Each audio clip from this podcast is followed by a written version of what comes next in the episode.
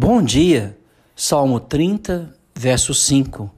Porque não passa de um momento a sua ira, o seu favor dura a vida inteira. Ao anoitecer pode vir um choro, mas a alegria vem pela manhã. Esse versículo é um versículo bem interessante das Escrituras, porque para o salmista, todas as formas de transtorno, inclusive o castigo por causa do pecado, são apenas questões temporárias.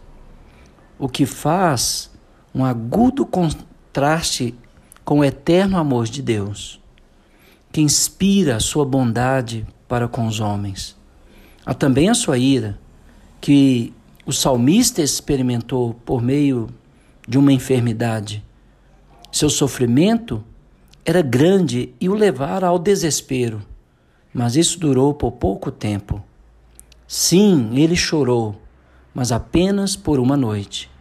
Porém, a alegria rompeu pela manhã e perduraria para sempre. Foi assim que a graça divina se estendeu ao salmista. A sua ira é breve, mas a sua bondade dura a vida inteira. Ele por sua própria natureza, é o Deus da graça e não o Deus da ira. A ira, sem dúvida, é uma demonstração da bondade de Deus, por ser o instrumento que efetua mudança e proveito. Ira, julgamento, amor, graça. A ira é o amor em ação, uma mudança purificadora forçada. O julgamento é um dedo da amorosa mão de Deus, porque efetua o que o amor gostaria de fazer. Todos os juízos de Deus são atos de amor, embora pareçam ser destruidores. Todos os juízos divinos são para salvar e nunca para destruir, apesar de destruir.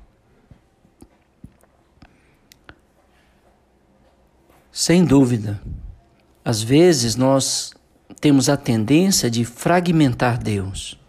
Às vezes pensamos num Deus irado, ou outras vezes num Deus que ama, ou outras vezes um Deus que julga, outras vezes um Deus que realiza seus atos de bondade e de amor. A verdade é que Deus, ele é amor. E o oposto do amor não é indiferença, é ira. E muitas vezes a ira de Deus trouxe o juízo, mas não foi com o propósito de destruir. Sim, destruiu o mundo antigo, sim, destruiu pessoas, mas foi para salvar o justo, para promover o bem, para promover a justiça. Portanto, meus irmãos,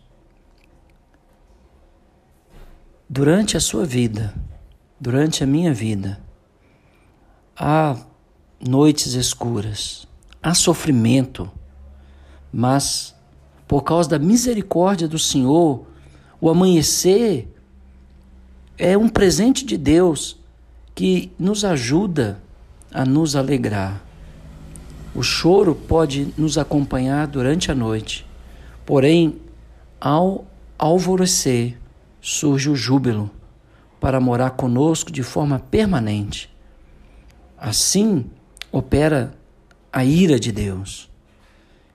O resultado é a bondade. A tempestade cessa porque o seu trabalho é realizado. O mal é punido o bem é promovido. Deus é honrado e glorificado. Por isso, ame a Deus. Tenta entender o coração de Deus, a natureza de Deus, para que você possa ter intimidade com Ele. Que Deus te abençoe.